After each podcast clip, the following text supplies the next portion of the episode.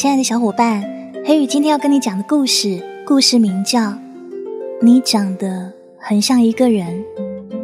哎呦，多老套的搭讪话语啊！但这背后又藏着什么故事呢？喜欢听故事的朋友，不要忘了关注黑雨的新浪微博以及微信公众账号，都叫 NJ 黑雨。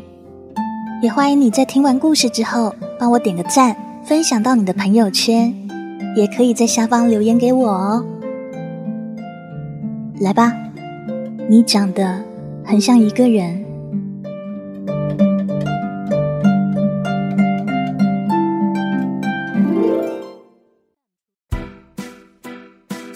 我在一家餐厅打工，上菜的时候看见有个老头正在搭讪一个老太太。老太太回答他：“那我长得像谁呀？”这老头居然说：“像我老婆。”哇，老不正经的，真猥琐！老太太也气到了：“你别胡说，我可是有老伴儿的。”说完，起身就走。那老头贼心不死，赶紧挡住老太太：“哎，你先别走，听我讲个故事，是我们那个年代的故事。”出于好奇，老太太坐了下来。我呢，有一个发小叫柱子，当年柱子才十五岁。那个年代啊。真没什么吃的，柱子用弹弓打了只鸽子，拿回来炖了汤。他说：“结果隔壁村的刘小妹跑了过来，慌慌张张的，应该是家里出了什么事。”柱子说：“大妹子，别着急，先喝口汤吧。”刘小妹喝了口汤，终于镇定了些，然后她说：“你有没有？”看见我家的鸽子，柱子听了吓得一哆嗦，不敢告诉刘小妹真相，就安慰他说：“哦，你别难过啊，鸽子一定是迷路了，过几天就会回来的。”第二天，刘小妹又来了，突然看到天上有一个白色的东西飞过，小妹惊喜的说：“啊，我的鸽子！”柱子说。呃，那是我的白裤衩，被风给吹走了。小妹叹了口气，眼神就暗淡了。看着小妹这样，柱子就更愧疚了，于是给她烧了个土豆。接下来的每一天，小妹都会来找她的鸽子。柱子每次都会做点吃的安抚她，小妹吃的很满足。柱子开始天天期待给小妹做饭。他喜欢上了小妹，心里就更愧疚了。有一天，小妹刚进门，就看到柱子站在院子里等她。柱子兴奋的大喊：“小妹，你的鸽子回来了！”小妹还没回话呢，柱子就从身后掏出了一只灰鸽。小妹说：“我的鸽子是白的。”呃。这几天太阳多毒啊，准是你的白鸽子被晒黑了。小妹大喝：“你当我傻？”啊柱子只好招认了，承认鸽子是他吃掉的，他愿意补偿。小妹说：“补偿？那……那你一辈子都给我做饭吧。”于是他们就开始处对象了。结婚几年之后，柱子才知道小妹一直在骗他。那只鸽子本来就是小妹准备拿来吃的，还没来得及杀呢，它就飞跑了。小妹喝下那碗汤的时候，就知道那是自己的鸽子。但柱子的厨艺太好了，所以他后来每天都假装去找鸽子，其实是蹭吃蹭喝，结果喜欢上了柱子。他。假装在等鸽子，其实等的是柱子的动心。他等到了。老头看着老太太问：“我的故事怎么样啊？”老太太说：“哦，听得我都馋了。”老头笑了笑说：“哎，那我再给你讲另一个故事。五十年前呢，我有个工友叫小高。”老头说：“小高是厂里最厉害的技术员，女朋友叫芳芳。他们厂一共有五朵金花，芳芳就是第六朵。小高在第二车间，芳芳在第三车间。他们俩感情特别好，一分钟见不到都很难熬。对他们来说，隔着一个车间见不到面，就好像异地恋似的。”小高下定了决心要成为车间主任，这样的话就可以自由穿梭在两个车间之间，就能够时时刻刻看见心上人。于是，小高开始努力上进。经过了很多日日夜夜，组织上终于看到他的努力，然后派他去西北支援建设去了。哎呀，这下完了，真成了异地恋啦！走的时候，小高让芳芳等他两年，到时候他们就结婚。结果小高到了西北，才刚进职工宿舍呢，就被组织带进沙漠，加入了一个保密项目，从此跟外界断了联系。这一去就是四年。四年之后，小高一回到职工宿舍，就看见床上堆满了信。全是芳芳的。第一封信，小高同志，我很想你。第十九封信，小高同志，我在解放路发现了一家小吃摊，味道特别的好。等你回来，我们一块去。第三十八封信，小高同志，为什么你一直不回信？是不是和其他女同志发展出了战斗友谊？我也要去和隔壁车间的小李发展发展。第三十九封信，小高同志，上一封信我意气用事了，都是骗你的，我根本没有跟小李同志接触。小高一封一封的拆信，看的是又哭又笑。他看到了最后一封信。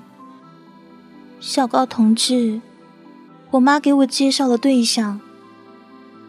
如果今年国庆之前你还不回来，我就得嫁给他了。国国庆，小高一身冷汗。现在是十月中旬，国庆已经过去两周了。他立马去赶火车，心急火燎。花了两天时间，终于回到老家。他直接冲到了芳芳家，可是芳芳不在。是啊，她，她都嫁人了。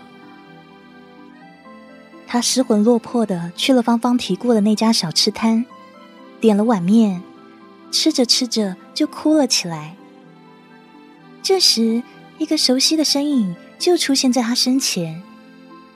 是芳芳，芳芳正微笑的看着他。后来小高才知道，原来芳芳每天都到这等他。到国庆那一天，小高又没有出现，芳芳发誓他再也不来这了。结果他还是来了。当他们之间只隔了一堵墙的时候，他熬不过一分一秒。当他们之间隔了千山万水的时候，他反而熬过了四年。芳芳一直等他回来，他等到了。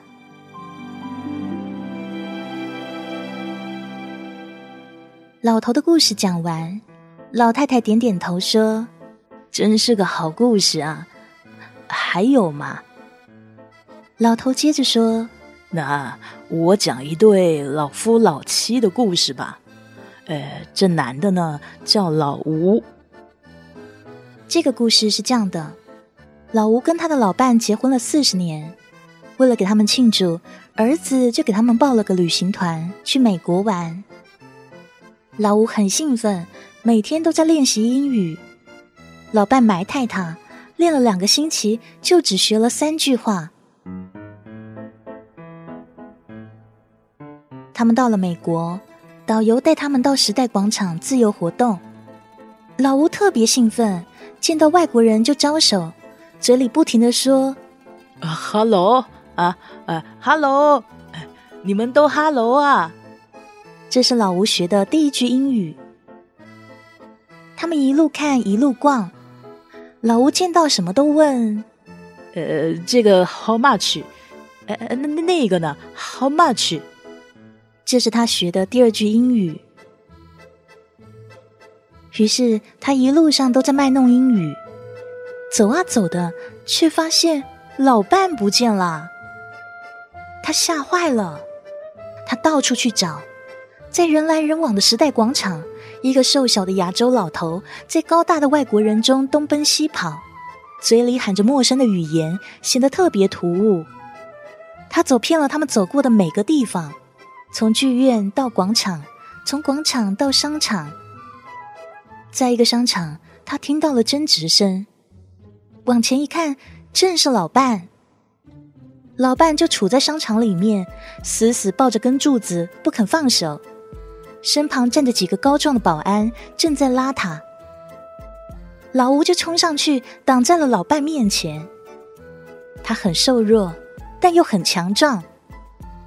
老伴紧紧抓着老吴的胳膊，激动的说：“老吴，老吴啊！”老吴对保安怒吼说：“你们别碰他！My wife, my wife。”这是老吴学的第三句英语。原来老太太走丢之后，一直立在原地，直到商场关门，保安前来清场，老太太还抱着柱子不肯走。老吴又担心又生气：“哎，你傻站在这干嘛？”啊！老太太说：“我又不认识路嘛，我就会傻站着等你啊！我知道你一定会找到我的。”他就一直站在原地，这是最笨的等待，也是最执着的信任。老太太听完了故事，心满意足，就跟老头告别，回家去了。我跟老头聊天，才知道老头讲的是他和老太太的故事。故事里的柱子是他，小高是他。老吴也是他，而刚刚离开的老太太叫刘芳芳，刘小妹是他，芳芳是他，老伴儿也是他，老太太是老先生的妻子。他们十多岁的时候在农村相识，到了二十来岁一起进了工厂，后来结了婚，约定好要牵手走完这一辈子。但是，老太太爽约了。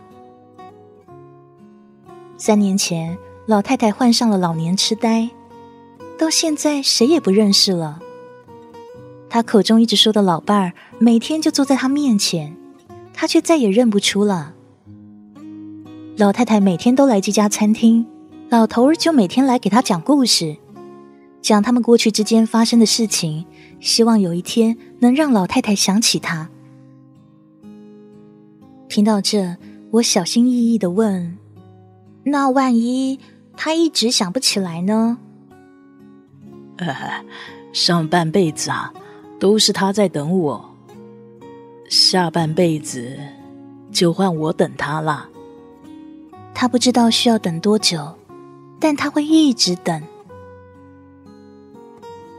你长得好像一个人，这句话。其实是老太太以前对他说过的。重逢的那一天，他在小摊上吃着面，一边吃一边哭。忽然，一个熟悉的声音冒出来：“你长得好像一个人。”小高抬起头，发现是芳芳。小高于是哭得更凶了，哭着说：“像谁啊？”芳芳说：“我丈夫。”小高一愣，芳芳接着说：“我已经向组织请示过了，组织同意我们结婚。明天你就跟我去办手续，不许再跑了。”你长得好像一个人呢。本来我以为这是最老套的搭讪，没想到是最深情的告白。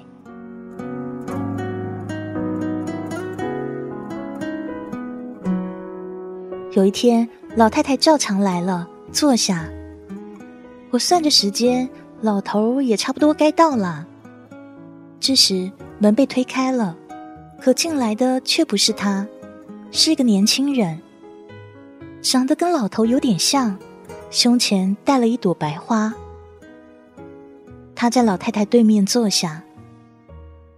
年轻人说：“奶奶，我给你讲个故事吧。”我心里一沉。那个风雨无阻、每天坐在同一个位置、面对同一个人、讲着同样故事的老头，走了。他等了好几年，想等着爱人看着自己露出熟悉的微笑。他没有等到。